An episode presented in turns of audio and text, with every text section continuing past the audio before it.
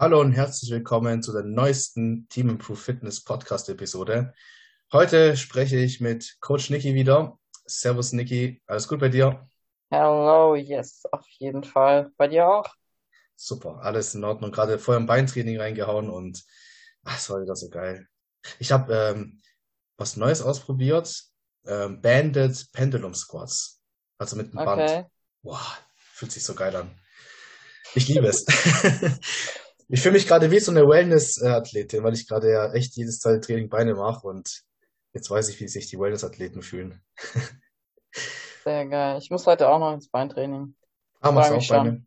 Ja, Geil. Yeah, Euphorie ist da. glaube ich. wait. Man sieht's dir an. Den ganzen Tag schon daran gedacht, so heute ab Beine. Ja. Yes. Kennst du das, wenn du morgens aufstehst und denkst so, oh, was ist heute auf dem Plan? Oh ja, dann hast du so einen Tag, wo du voll liebst und sagst, Bei ja, ich freue mich so richtig drauf. Geil. hast du irgendwie so einen Hasstag oder Übungen oder Muskelpartien, wo du nicht so gerne machst?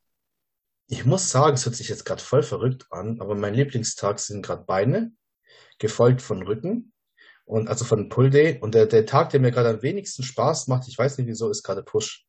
Das ist, Okay. äh, ja, die meisten Männer würden wahrscheinlich sagen, Push ist der, der geilste Tag, wenn du Brust trainierst. Aber bei mir ist gerade echt Beine, ich liebe es, und Rücken. Das ist so, ich weiß nicht. Aber es kommt wahrscheinlich auch darauf an, auf was du dich konzentrierst. Ich konzentriere mich gerade halt mehr auf die Beine, deswegen, vielleicht deswegen so ein bisschen. Bei dir? Gibt es da Unterschiede, oder? Beine ist Nummer eins, bei mir auch. Beine und Booty. Ja, Ähm, ja, weil das ist halt auch so. steht halt an höchster Stelle und ich glaube, man muss sich einfach auch irgendwo damit anfreunden. Also wenn ich vor ein paar Jahren zurückdenke, ich habe Beine gehasst und jetzt so, oh, schon wieder Beine, ja, geil. Ähm, und sonst eigentlich gar nichts. Was ich nur überhaupt nicht gerne mache, ist Bizep. Ich weiß nicht, ich habe Bizep früher gefeiert, mhm. aber mittlerweile mag ich Bizep einfach nicht so. Ich muss auch sagen, Bizeps-Training macht mir jetzt nicht so Spaß. Auch Trizeps nicht so komisch, ja. Ja, Waden sowieso nicht. ja, so die drei Sachen eigentlich. Ja, Ja. waren auch nicht. Trizep geht noch, aber Bizep ist bei mir so, hm, keine Lust. Mir machen, mir machen vor allem die Übungen Spaß, wo viele Muskelgruppen dabei sind. Also die großen auch vor allem so. Die schweren Rückenübungen, die schweren Beinübungen, die schweren äh, Brustübungen, wo du halt richtig was ballern musst. Das Ja, macht so richtig Spaß. Und die kleinen Isolationsübungen, die sind halt so, ja, muss halt machen, ist auch wichtig. Ähm, alles max zu maximieren, aber es ist halt so, ja, ich mach's halt mal. Ich achte auf die Technik, auf den Pump. Und bei, bei Hack Squats zum Beispiel sagst du, ja, geil, jetzt schieße ich mich ab. aber eben weil du da mehr Muskelgruppen äh, beanspruchst, Hm. hast du, hast du eine höhere Wahrscheinlichkeit oder ist eine höhere Wahrscheinlichkeit da, dass du halt dich verbessern kannst. Du wirst dich halt Ja, schneller genau. verbessern oder schneller steigern können als jetzt bei einer Bizep- oder Trizep-Übung. Und deswegen macht's halt mehr Spaß, weil du dann so Ja. nach dem Motto Beat yourself, ja, heute schaffe ich wieder ein PR. Ja, vor allem, wenn das Gewicht dann auf dich lastet. Weißt du, wenn du Bankdrücken machst, ich, ich mache immer gerne Schrägbankdrücken, dann kämpfst du gegen das Gewicht, dass du nicht erdrückt wirst und bei, bei Beinpresse, Kniebeugen, Hack Squats ja auch. Und es ist so, okay, entweder du, du wächst jetzt oder du stirbst darunter, so in dem Sinne. Und wenn ich halt Bizeps Curls mache, ist es halt, ja, ich kann halt jetzt nicht mehr, lege das Gewicht halt ab und es ist nicht so Du spannend. stirbst dann nicht, deswegen ist es Nee, nee, langweilig. das ist langweilig, ich weiß nicht. Das, ja, ich freue mich schon auf unser nächstes Beintraining am, am, wann ist es? Am 20. Genau, jetzt in ein paar Wochen kommt die Julia wieder vorbei. Da haben wir ähm, ein, äh, wieder ein Beintraining natürlich geplant. Das wird wahrscheinlich so ähnlich sein wie mit dir, so eine Eskalation wieder. Ja, Eskalation. ja, Viel ich werde es dann Spaß. filmen. Ja, wird cool.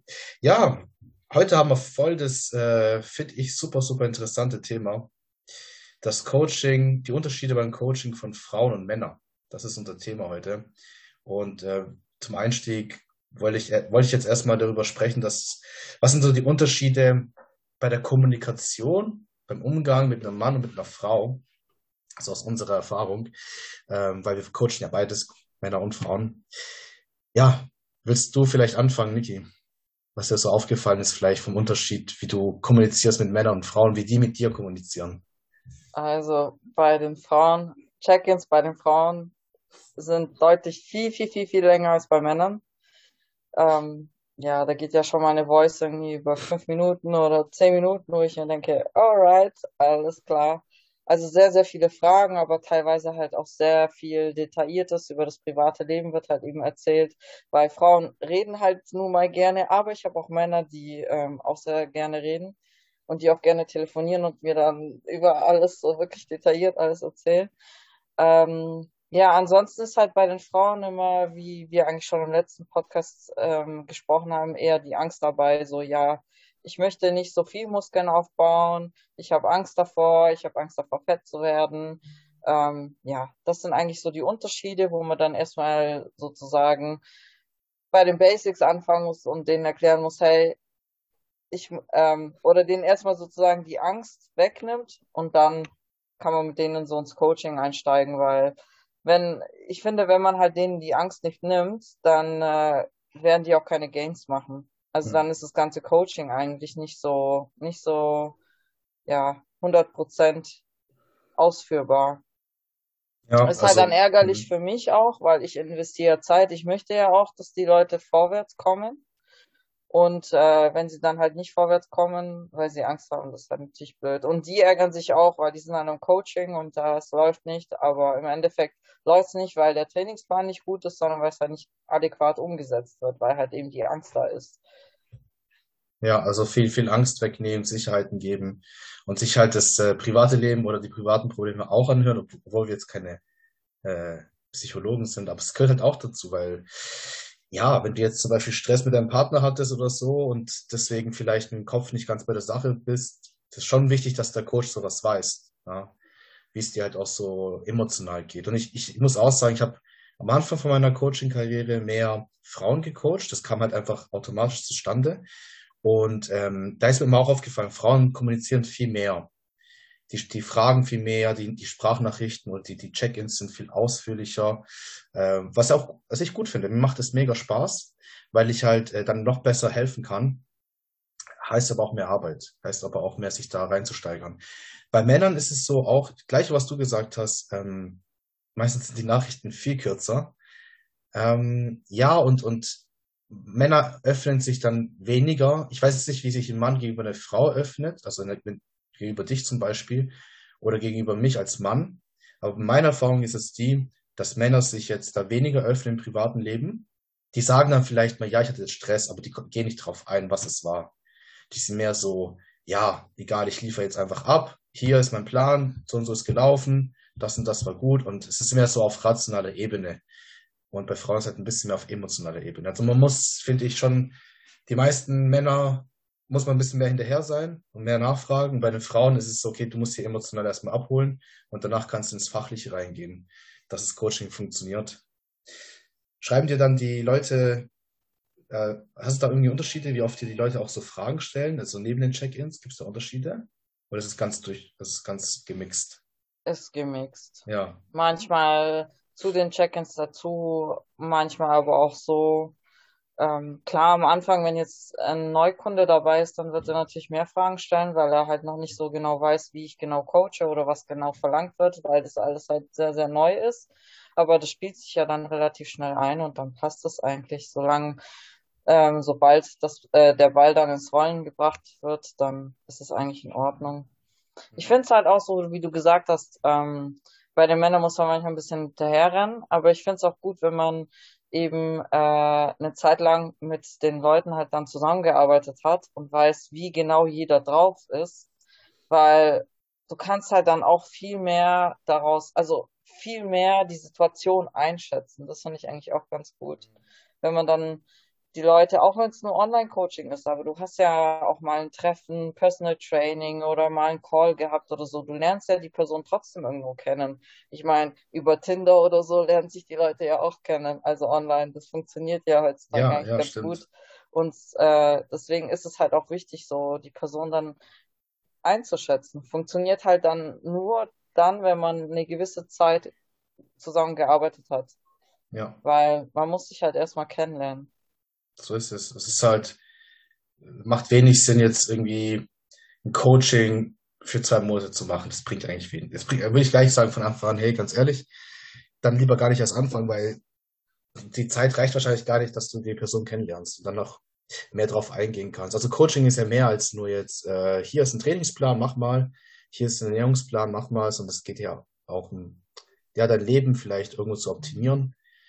Und ähm, ja, das ist halt ein bisschen mehr als jetzt nur ein Trainer, der den Trainingsplan schreibt, was wir machen. Ja. Genau. Ja, also das war jetzt so ein bisschen der Einstieg, so generell die Unterschiede bei der Kommunikation finde ich halt immer voll interessant.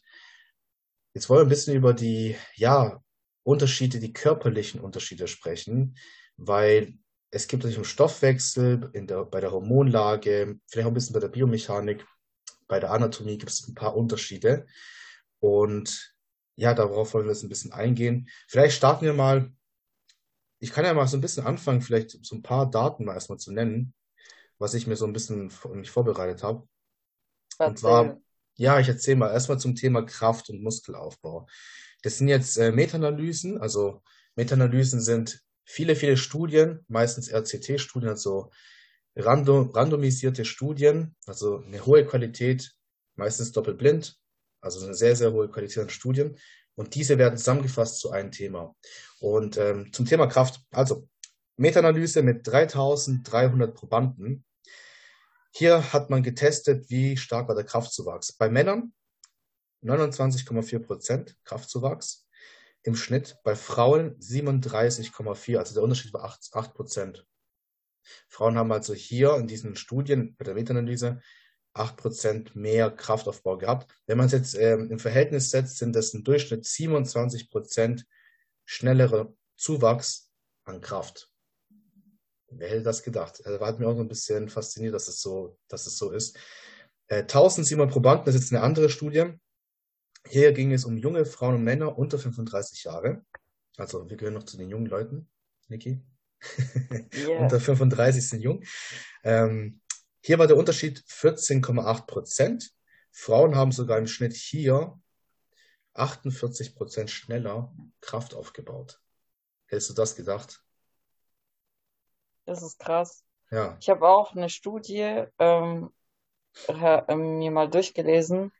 Da wurden auch ähm, 40, irgendwas mit 40, äh, 40, 44 Männer und 47 Frauen wurden da, also auch College-Studenten ähm, wurden da getestet. Die haben über zehn Wochen haben die Resistance Training gemacht.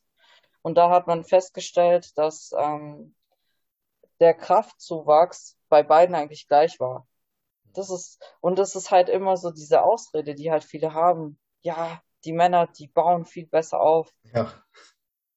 Das ist aber, aber es gibt echt, also das ist jetzt nur eine Studie. Du hast ja jetzt auch mehrere genannt. Ich habe dich unterbrochen, du kannst gleich weitermachen, aber mhm. ähm, es gibt mega viele Studien, die eben genau das Gegenteil beweisen. Ja, also deswegen haben wir in der, in der Wissenschaft das sogenannte Body of Evidence, also die, der Körper, der Kern.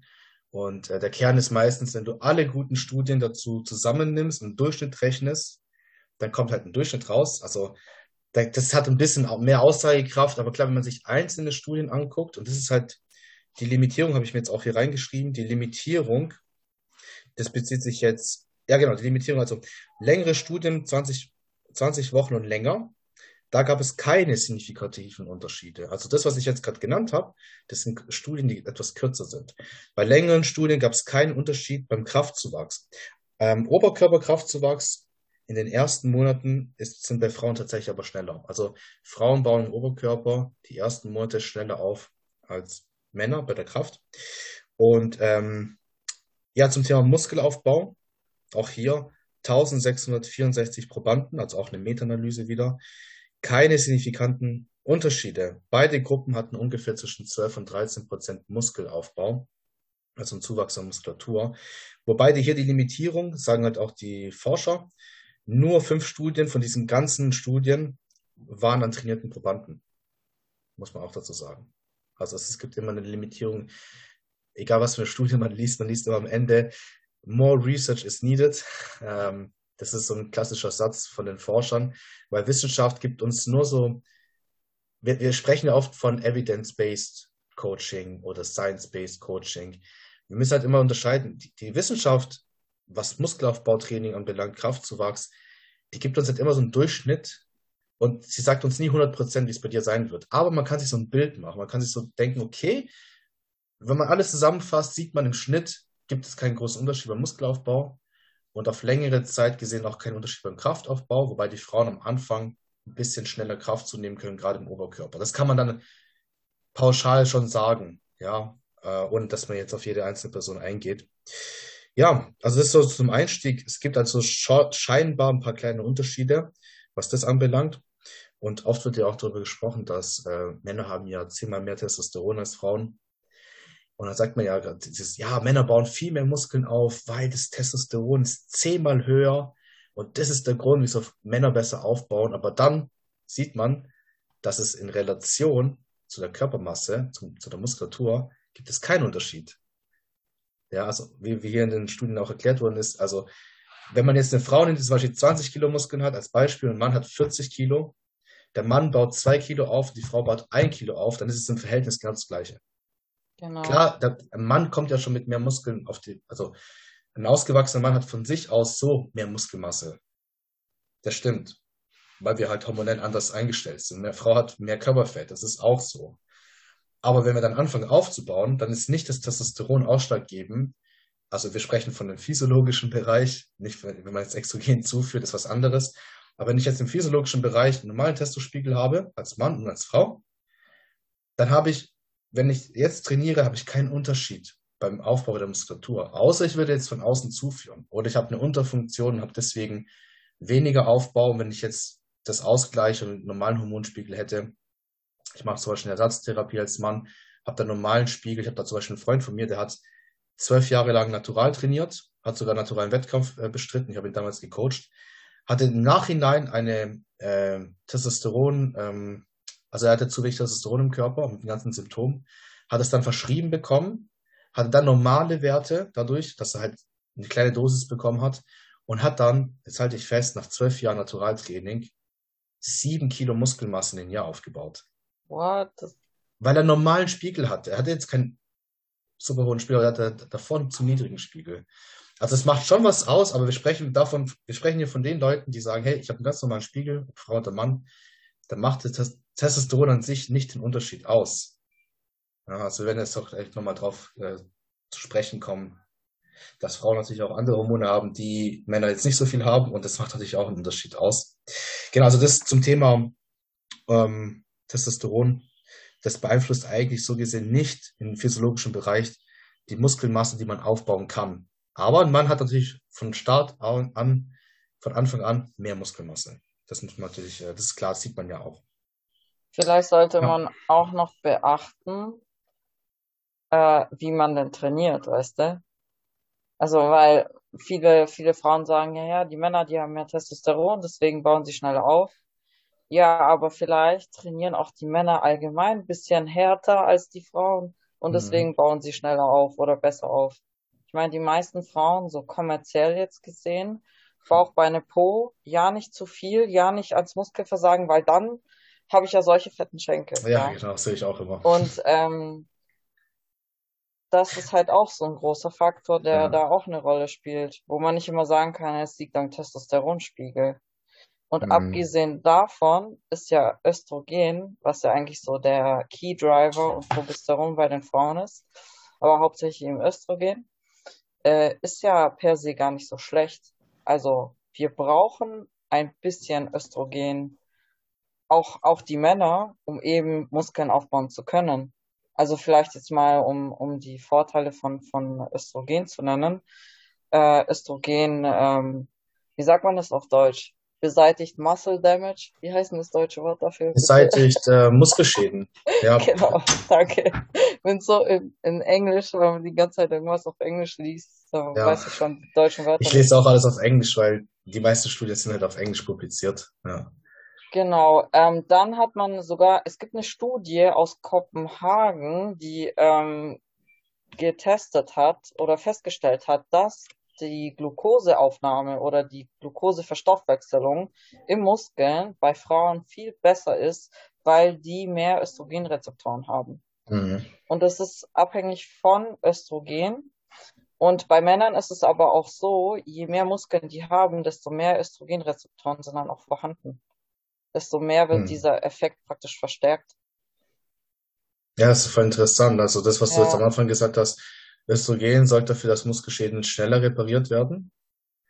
Östrogen wirkt ja auch auf, also wir haben ja überall Östrogenrezeptoren auf den Organen, im Gehirn. Ähm, das wirkt ja auch irgendwo schützend auf die Organe. Östrogen ist wichtig für die Blutfettwerte. Also wenn man Östrogenmangel hat, hat man meistens auch schlechte Blutfettwerte. Und ähm, was hast du jetzt noch gesagt? Äh, die Glukoseaufnahme. Ja, also es sind alles so Punkte, die natürlich dafür sprechen, dass Frauen woanders Vorteile haben. Die können ja. wahrscheinlich schneller regenerieren und können besser die Glucose aufnehmen. Also es gibt ähm, weniger Insulinresistenz, was jetzt vielleicht bei den Männern, ich weiß nicht die Statistiken zum Thema Diabetes, ob mehr Männer oder Frauen Diabetes haben. Ich würde mal schätzen, mehr, mehr Männer. Kann ich mich auch täuschen, aber anhand von diesen Hormonen kann ich mir vorstellen, dass auch zum Beispiel Männer ähm, öfters auch Diabetes haben. Ja, weil sie halt durch das weniger Östrogen haben im Körper. Ähm, ich habe mir auch was so aufgeschrieben.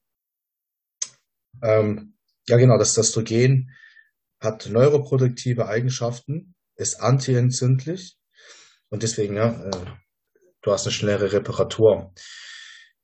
Genau, und in der ersten Phase, bei der Frau ist es auch so, mit einer Frau der Menstruationszyklus, also gibt es Ups und Downs, mal ist sie gut drauf, mal ist sie schlecht drauf. Wir Männer, wir sind immer Arschlöcher, das Leben lang. Das Nein, ihr müsst wissen, in welcher Phase sich die Frau befindet. Dann ja, wisst ihr, wann ja. man diskutieren kann oder wann man sich auf eine Diskussion eher einlassen kann und wann nicht. Ich muss, ich muss meine Frau Anna immer ähm, erinnern, wenn sie so schlecht drauf ist. Ich so, Schatz, ich glaube, du hast, welchen Tag bist du gerade? Ja, ich, ich bekomme bald meine Tage. Ah, deswegen. So, dann erinnere ich sie immer daran. Weil manchmal vergisst man das auch selber. Wir tracken das ja auch äh, bei unseren Coachings, wir tracken das bei den Frauen mit. So, wo bist du, in welchem Zyklustag? Weil das, dann, dann, dann gibt es gewisse Muster, die sich bei der Person dann halt zeigen, wiederholen. Und dann wissen wir ungefähr, okay, jetzt bist du vielleicht in der Phase, wo Kraftaufbau schwieriger ist.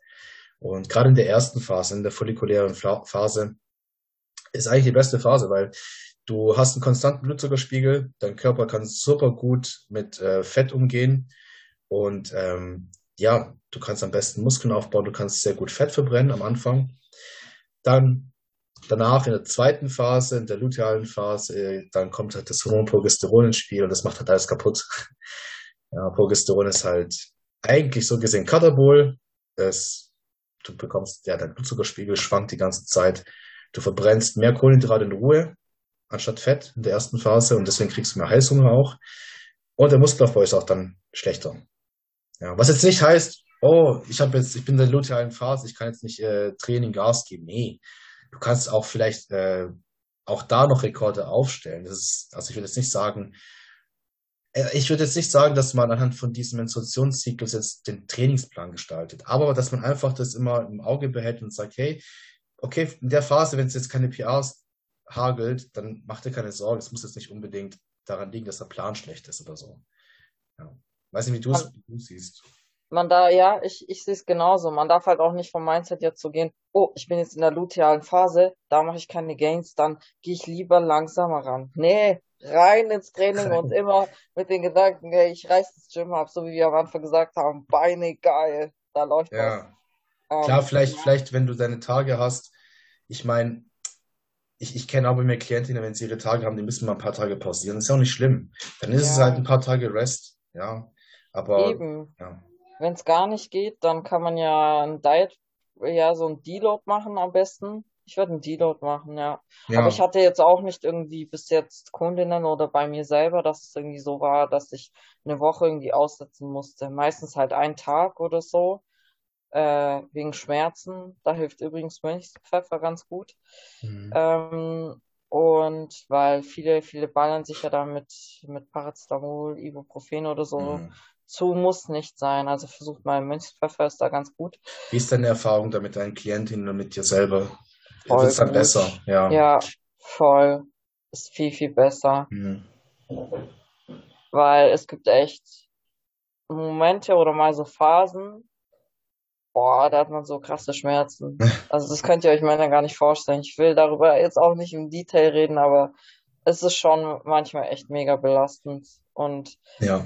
ähm, ja, wenn man nicht mal aus dem Bett kommt, äh, dann kann man halt auch nicht ins Training. Also das ist halt kontraproduktiv. Wobei es bei mir auch mal, das ist halt ein bisschen Hardcore-Style, aber das mache ich auch ganz gerne, wenn ich merke, okay, ich habe ich, äh, ich hab Unterleibsschmerzen und ich weiß, okay, es ist nicht so ganz cool, dann gehe ich manchmal trotzdem ins Training und dann mache ich dieses Beat Yourself. Ich versuche den externen Schmerz stärker zu machen als den Schmerz, den ich momentan habe. Und dann wandelt sich das um und dann ist der, dieser Schmerz, den ich davor hatte, der ist irgendwie wie weg. Das ist ein bisschen hardcore, aber es hilft.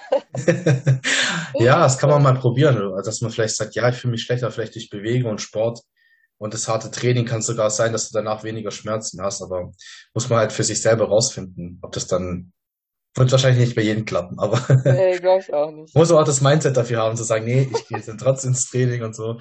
Aber was wir halt an der Stelle vielleicht sagen können, ähm, ist einfach, ja, hör auf deinen Körper. Wenn du, wenn du mega ja. Schmerzen hast und es geht nicht, hey, dann bleib daheim, tu ein paar Tage resten, ja, vielleicht baust du sogar ein Deload ein oder tust einfach ein paar Tage Pause machen und legst danach trotz, äh, also machst da weiter, wo du aufgehört hast, im Trainingsplan und ziehst dann den Rest einfach durch. Also man sollte sich da jetzt auch nicht zu sehr beeinflussen und sich verrückt machen bei dem Menstruationszyklus. Aber ist gut zu wissen, es gibt halt bei Frauen Vor- und Nachteile.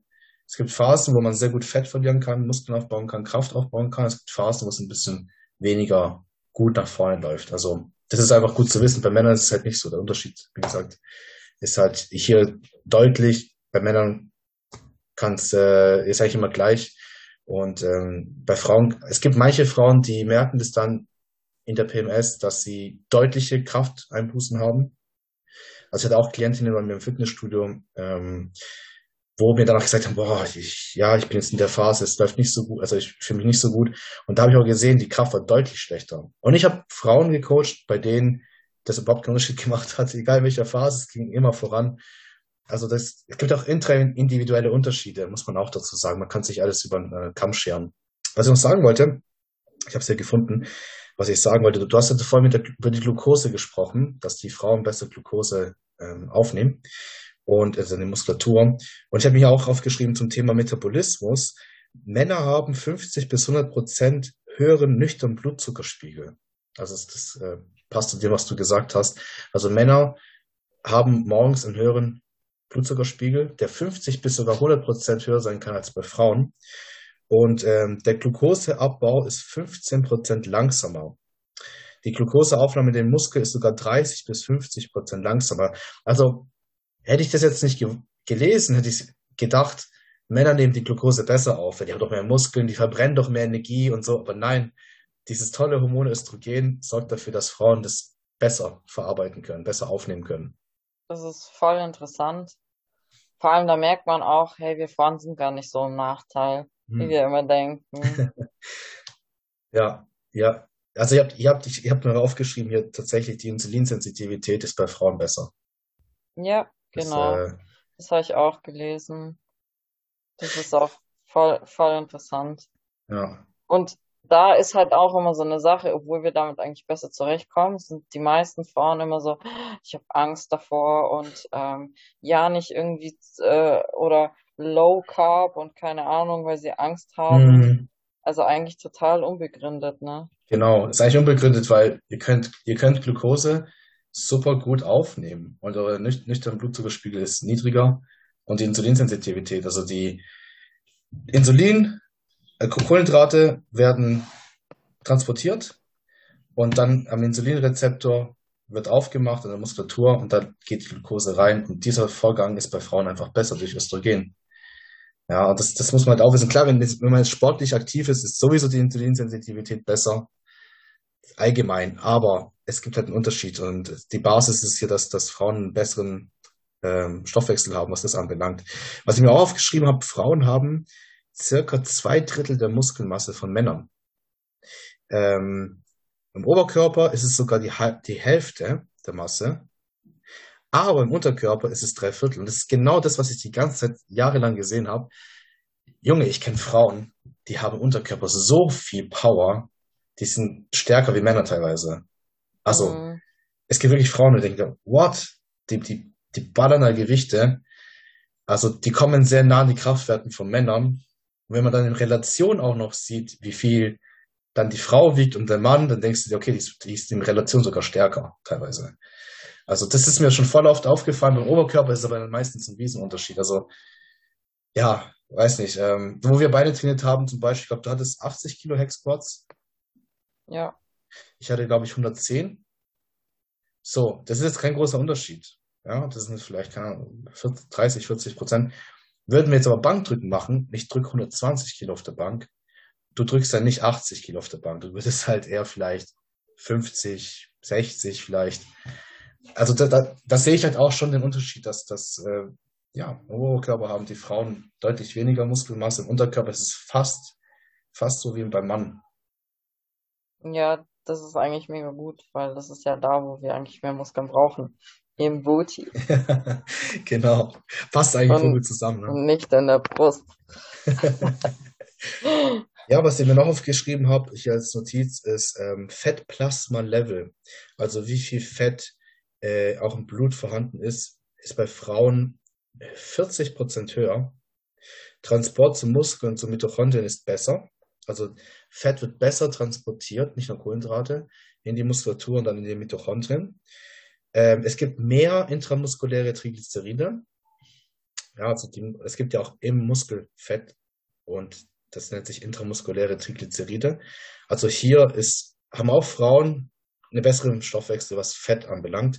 Und ähm, was du auch wahrscheinlich ganz oft gesehen oder viele von uns gesehen haben, ist ja diese Apfel- und Birnentipp. So, ja. die Fettverteilung. Ähm, ja. Was ist, ja, willst du was sagen? Ist, ist bei Frauen und Männern halt ein bisschen anders.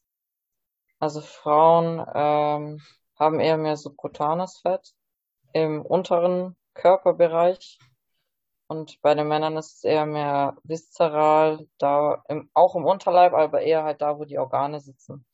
Und bei den Frauen ist es eher aus dem Grund, also evolutionsbedingt, weil wir sozusagen den Nachwuchs sichern. Und deswegen da, wo halt dann praktisch das Baby im Bauch sitzt, da außenrum ist halt einfach dann mehr Fett oder ja, ist mehr Fett an bei den Frauen angelagert. Mhm. Ja, das ist ein Riesenunterschied, ne? Ja, aber es ist halt nun mal so, da kann man nichts machen. Weil voll viele meinen, ja, ich möchte gerne abnehmen, aber genau da an der Stelle am Ja. Unterbauch oder so. Und ähm, was man auch festgestellt hat, ist, dass genau zum Beispiel im Unterbauch sind ähm, Rezeptoren. Äh, ich muss gerade mal spicken. Alpha-2-Rezeptoren heißen die. Mhm. Und die verhindern, dass ähm, Fett freigesetzt wird. Eben genau aus dem Grund, Außer man, außer man, unfair. man setzt einen Alpha-2-Antagonist ein. Die Nerds wissen, was ich meine. Da kann man das Ganze umgehen. Ja, aber es ist ja echt so ein Punkt. Also Fettverteilung ist schon anders und Männer haben mehr viszerales Fett, also zwischen den Organen und Frauen haben mehr subkutanes Fett. Was aber auch wieder ein Vorteil ist, weil die, die, ähm, das viszerale Fett, das wirkt, also das ist äh, sensibler äh, in Bezug auf Katecholamine. Also Katecholamine sind Hormone, die in der Niere produziert werden, oder ich glaube auch in der Nebenniere, bin mir jetzt nicht 100% sicher. Und da wird praktisch Adrenalin und Noradrenalin freigesetzt, das sind die Katecholamine, und die nehmen das Fett, bringen das in die Blutbahn und dann nicht in den kompletten Körper, sondern bei den Männern direkt zur Leber. Und das kann dann eben dann wieder zu einer verschlechterten ähm, Stoffwechsel führen von eben Kohlenhydraten und Fetten. Also das ist auch wieder so ein Punkt, wo Frauen wieder gesundheitlich betrachtet Vorteile haben, dass das Fett halt nicht durch, durch über die Leber geht, sondern eigentlich in den kompletten Körper zirkuliert. Also das ist auch nochmal sowas, wusste ich, wusste ich nicht bisher. Das ist dann doch so aus gesundheitlicher Sicht sind Männer so ein bisschen mehr betroffen. Also wir Männer müssen aufpassen, nicht zu viel viszerales Fett einzulagern. Also nicht nur schauen, wie viel Fett habe ich jetzt unter der Haut, am Bauch, sondern wie viel Fett habe ich denn innen. Das ist viel entscheidender für die Gesundheit Genau. und für den Stoffwechsel. Ja, also voll interessant. Ne? Ähm, ja, was auch noch interessant ist, dass Frauen mh, circa viermal mehr Leptin haben als Männer. Wegen dem Östrogenspiegel. Ja, das hängt, hängt auch mit dem Östrogenspiegel zusammen und ja, für die, die es noch nicht wissen, Leptin ist ein Hormon, was wichtig für die Regulierung von Sättigung ist. Normalerweise, das meiste Leptin wird in der Fettzelle gebildet und auch in der Pankreas ein bisschen, ich glaube auch ein bisschen in der Leber, aber vor allem in der Fettzelle. Das heißt, je mehr Fett ich habe, je besser die Fettzelle gefüllt ist, umso mehr Leptin habe ich, umso satter bin ich, umso weniger, umso weniger will ich essen. Also ich höre früher auf zu essen. Zum Beispiel mein Fall, ich habe jetzt viel zugelegt im Aufbau, man sieht doch schon mein rundes Gesicht, wer YouTube anguckt und ich bin jetzt gerade an dem Punkt, egal was ich esse, ich bin sofort satt. Ja, es ist dann, mein Körper sagt praktisch, ey, deine Fettzelle ist gefüllt, hör auf, ess weniger. So. Würde ich jetzt kein, keine Makros tracken und nicht drauf achten, dann würde ich auch weniger Essen abnehmen. Und Frauen haben halt von Natur aus, ja, viermal mehr Leptin und äh, sind auch Leptin-sensitiver. Da gibt es auch Studien dazu, das habe ich bei Lyle McDonald ähm, gelesen. In seinem Buch habe ich es, glaube ich, gelesen. Und zwar gibt es Studien, die zeigen, wenn eine Frau ins Defizit geht, ins Kaloriendefizit, dann innerhalb von fünf Tagen kann man schon messen, sinkt der Leptinspiegel. Das heißt, Sättigung sinkt innerhalb von fünf Tagen. Weil Frauen, ja, wie du gesagt hast, die sind ja wichtig für die Fortpflanzung. Und wir wollen nicht Fett verlieren. Das ist eigentlich ein wichtiger Schutzmechanismus. Und bei Männern ist es nicht der Fall. Das heißt, wenn wir Männer ins Defizit gehen, wir haben nicht sofort dieses Ding, dass wir weniger Sättigung haben. Wir sind da resistenter gegen Leptin.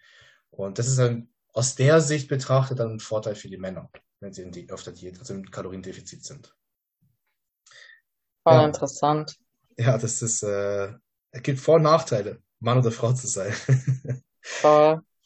Ich hätte vielleicht auch noch ja. einen anderen Punkt. Ja, äh, Recovery oder Fatigue, also Ermüdung. Ja. Und zwar gab es eine Studie von Greg Nucleus, die er gemacht hat.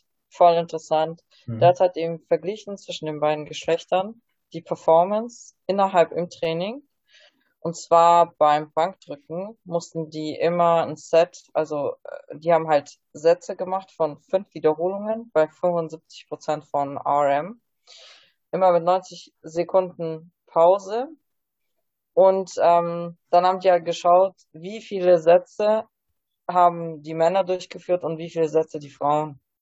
Mhm. Und man hat halt deutlich gesehen, dass die Frauen viel, viel mehr Sätze durchführen konnten als die Männer. Also die Männer waren viel früher ermüdet. Das wundert mich überhaupt nicht.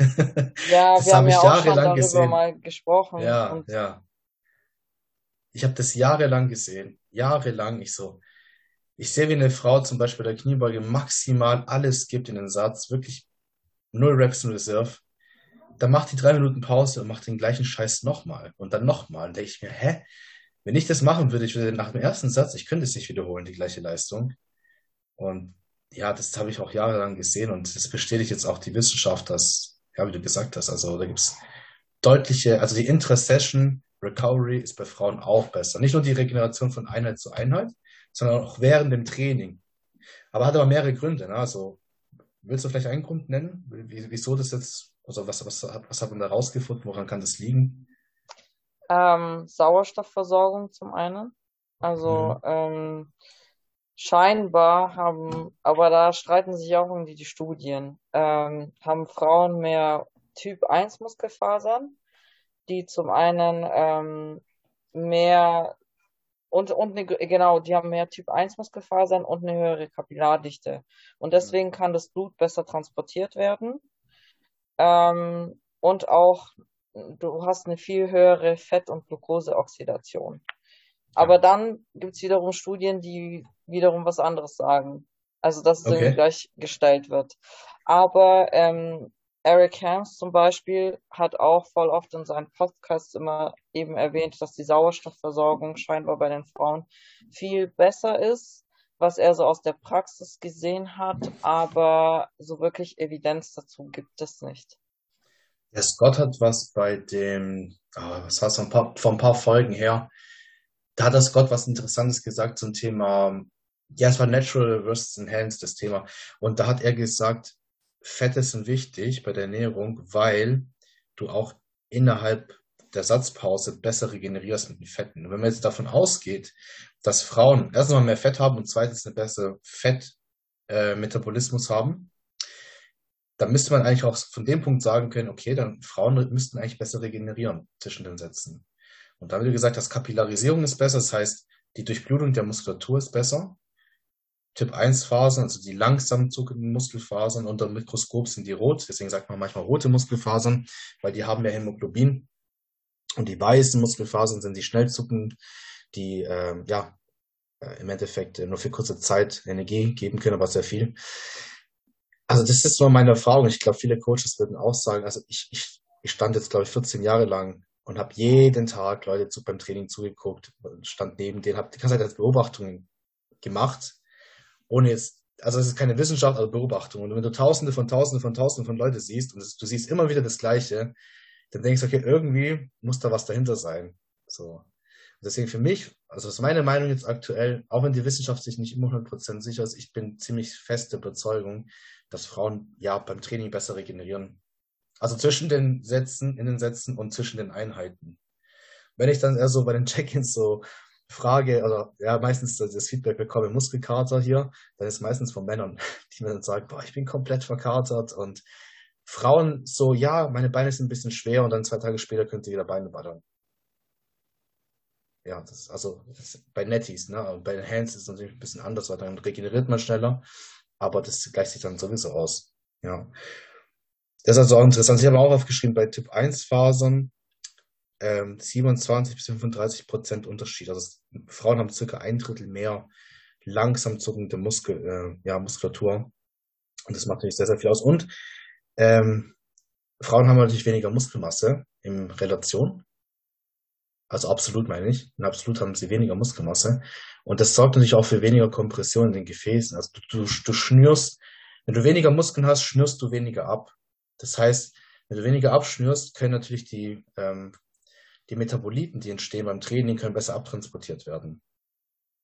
Ja, das ist halt auch so ein Punkt, wo vielleicht auch noch mal ein bisschen dazu spielt, dass Frauen halt die Leistung öfters wiederholen können als Männer. Ja. Ansonsten, was haben wir denn noch?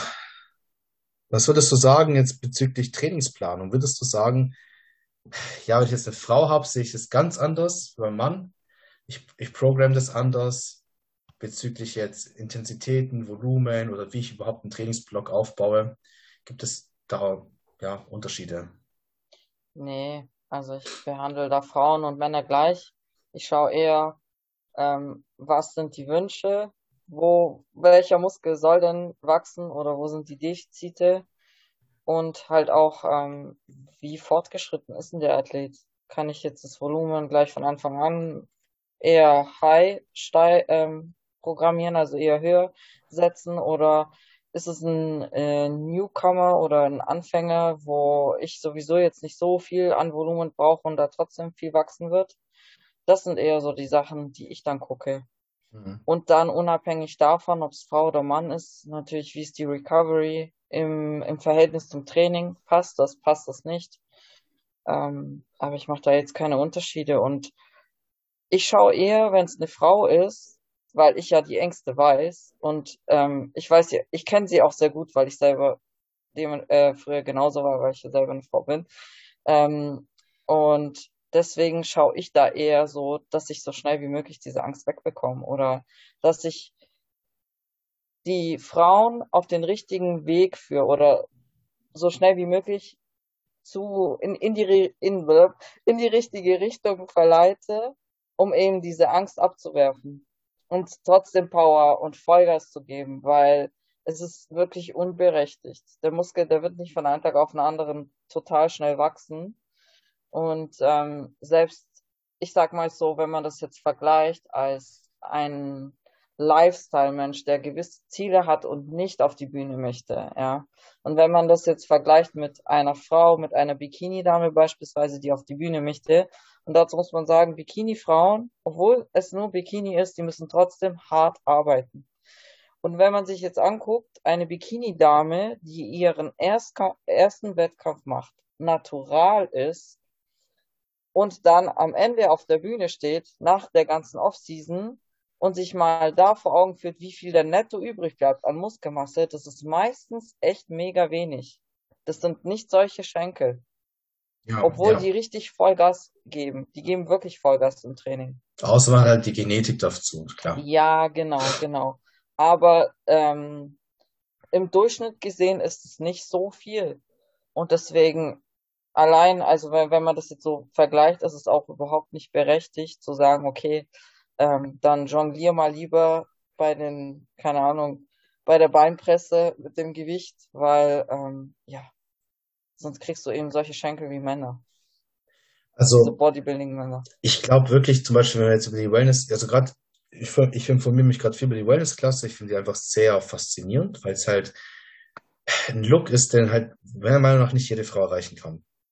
Aber wenn wir uns gucken, woher die Wellness-Klasse kommt, die kommt ja aus, ja, aus Brasilien eigentlich. Da wurden ja die ersten Wettkämpfe ja, gemacht. Ja, da, da waren die Wettkämpfe damals so, da haben sie sich, äh, die Pose war einfach den Po zeigen. Ja, davon kam ja auch dieses Brazilian Butt Ding. Ähm, das ist schon ein bisschen Genetik. Also wenn eine Frau jetzt diese Genetik hat und sie trainiert, sie wird von Anfang an schon schneller sehen, dass da Erfolge da sind und das Volumen ist halt höher. Wenn ich jetzt die typische europäische Frau nehme, von, von tausend ist vielleicht, sind vielleicht zwei, drei Leute dabei, wo, wo, wo vielleicht so diese Genetik hätten, es voll drauf anlegen würden. So riesige Beine und Schenkel aufzubauen bei den Wellness-Athleten. Und wenn jetzt nicht weiß, was Wellness-Athleten äh, sind, einfach mal googeln und die Bilder mal angucken, dann wisst ihr Bescheid. Es sind halt schon ordentliche Tiere. Äh, wir bei der Figurklasse noch, noch mal ein bisschen muskulöser im Unterkörper, voluminöser.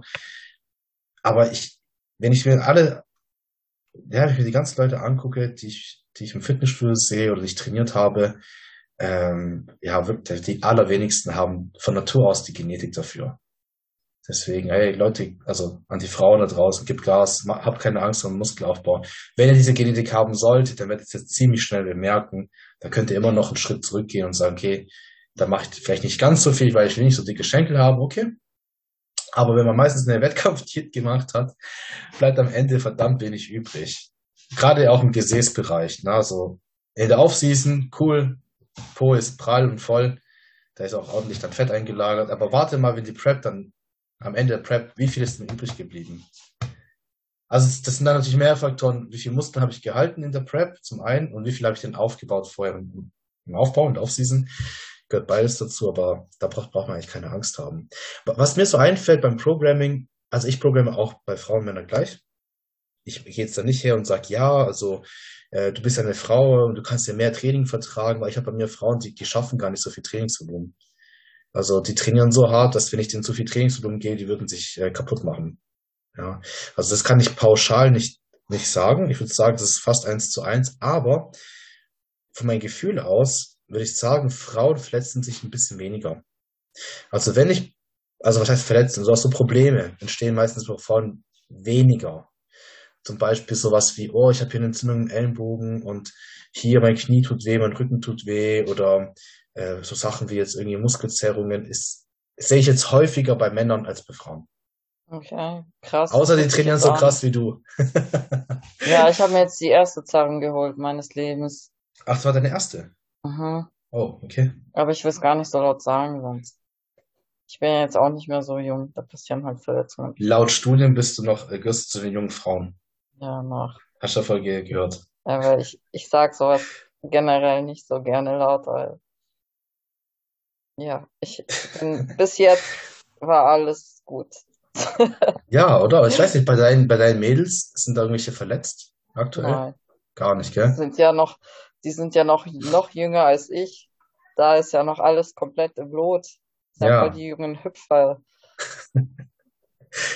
also ich, ich habe bei mir manche Jungs, die, puh, ich muss da ein bisschen rausnehmen. Weißt du, ich muss die manchmal wirklich dann zähmen und sagen, oh, jetzt mach mal eine Woche Pause. Du bist so alt, mach eine Woche Pause.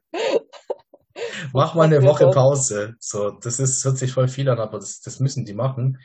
Oder ich muss die halt öfters äh, zur Sportmassage schicken, zur Sporttherapie, weil die sonst sich kaputt machen würde. Ich bin auch so.